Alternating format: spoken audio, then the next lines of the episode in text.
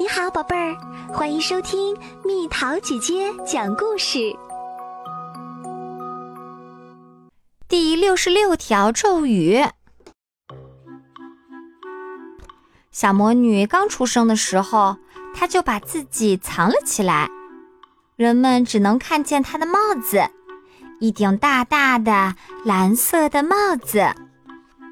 所有在场的人都惊呼起来。这个小家伙太厉害了，绝对有本事，真像他的妈妈。按照惯例，每个人都带来了一件礼物：一辆南瓜车，一把被施了魔法的扫帚，一根不可思议的魔棒，一束送给他父母的荨麻，用来祝贺他的诞生。这是他们魔法师的传统。第二天，小魔女已经长高到一米高了。她说话流畅，行走自如。魔法师家的小孩都长得很快。不知不觉，到了该去魔法学校上学的时间了。爸爸妈妈对她说：“去上学吧，孩子，在魔法学校里，你会有一大群伙伴。”你能学会魔法咒语，你能学会在天空中飞翔，你能学会给猫变颜色，你可以学到许许多多的本领，成千上万种魔法。小魔女很想学飞翔的本领，很想学会魔法咒语，也很想学会把黑猫变成白猫。但是有一件事让他害怕，那就是要遇到一大群小魔法师，而这些小魔法师他一个也不认识。他转着圈子，苦恼地说：“可是我，我在这个学校里一个人也不认识。”小魔法师们只在晚上上课。这天晚上。小魔女走进魔法学校，不一会儿，一群小魔法师冲着她大叫：“小东西，小不点儿，你的帽子未免也太大了吧！”小魔女一点儿也不喜欢他们。在学校门口，当月亮变成金黄色的时候，小魔女决定了：“算了算了，我才不跟他们一般见识呢。”我要找个人和我一起上学，和我一起玩耍，一个和我有同样爱好的人，一个和我一样的小魔女。嗯，就这么办。但是，怎样找到这样一个小魔女呢？回到家里，小魔女坐在昏暗的角落里，翻着厚厚的魔法书。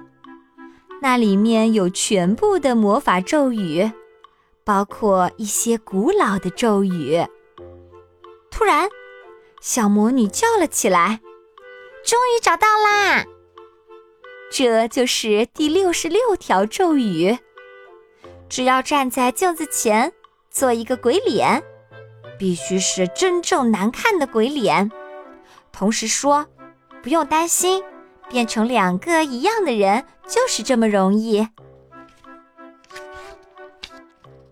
小魔女照着书上写的做了，马上镜子开始微微颤抖，然后扭动起来，闪闪发光。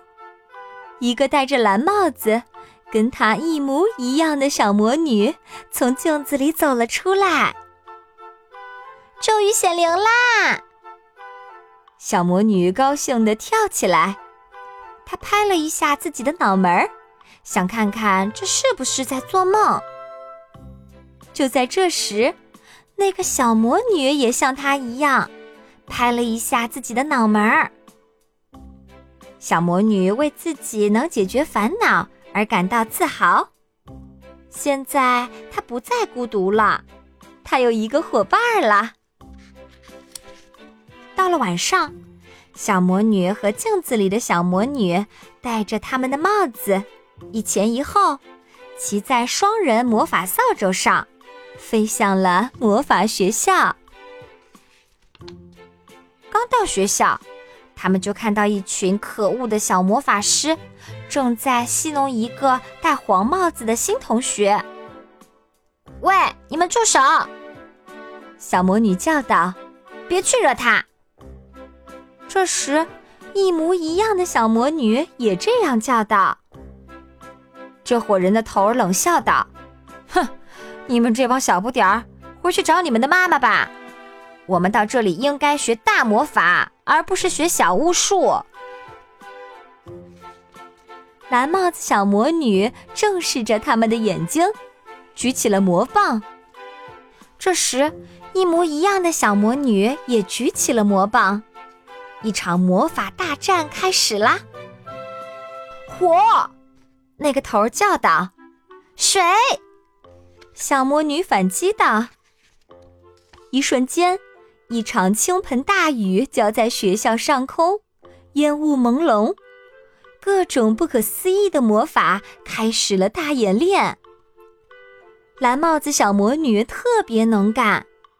他和那个一模一样的小魔女一起，把第一个小魔法师变成了蜥蜴，把第二个小魔法师变成了奶油蛋糕，把第三个小魔法师变成了细绳子。经过几个回合的战斗，蓝帽子小魔女取得了胜利。这伙人的头被他俩的能力折服了。答应和善对待同学，不再欺负别人。黄帽子小魔女羞涩地走过来，向两个蓝帽子小魔女道谢。多么激烈的战斗啊！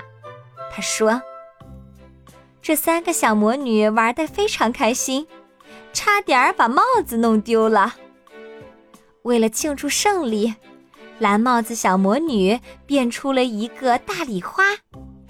与此同时，一模一样的小魔女也变出了一个大礼花。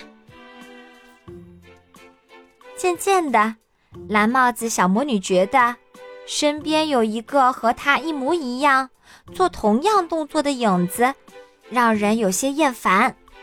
她更喜欢和黄帽子小魔女玩耍。一模一样的小魔女好像明白了这一切。悄悄地消失了。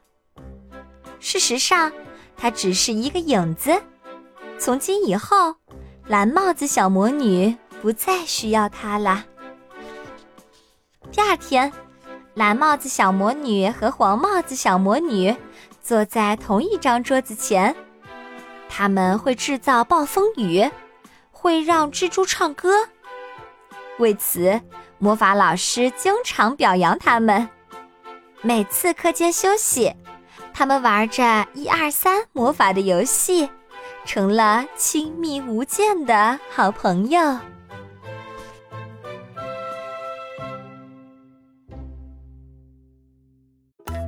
又到了今天的猜谜时间喽，准备好了吗？无脚无腿偏爱跳，非禽非兽却有毛，不要让它掉在地，谁先掉地谁输了！猜猜到底是什么？好了，宝贝儿，今天的故事就讲到这里。如果想和蜜桃姐姐聊天，可以在微信公众号搜索“蜜桃姐姐”，关注我，在每天的故事评论区留下你想说的话哦。晚安。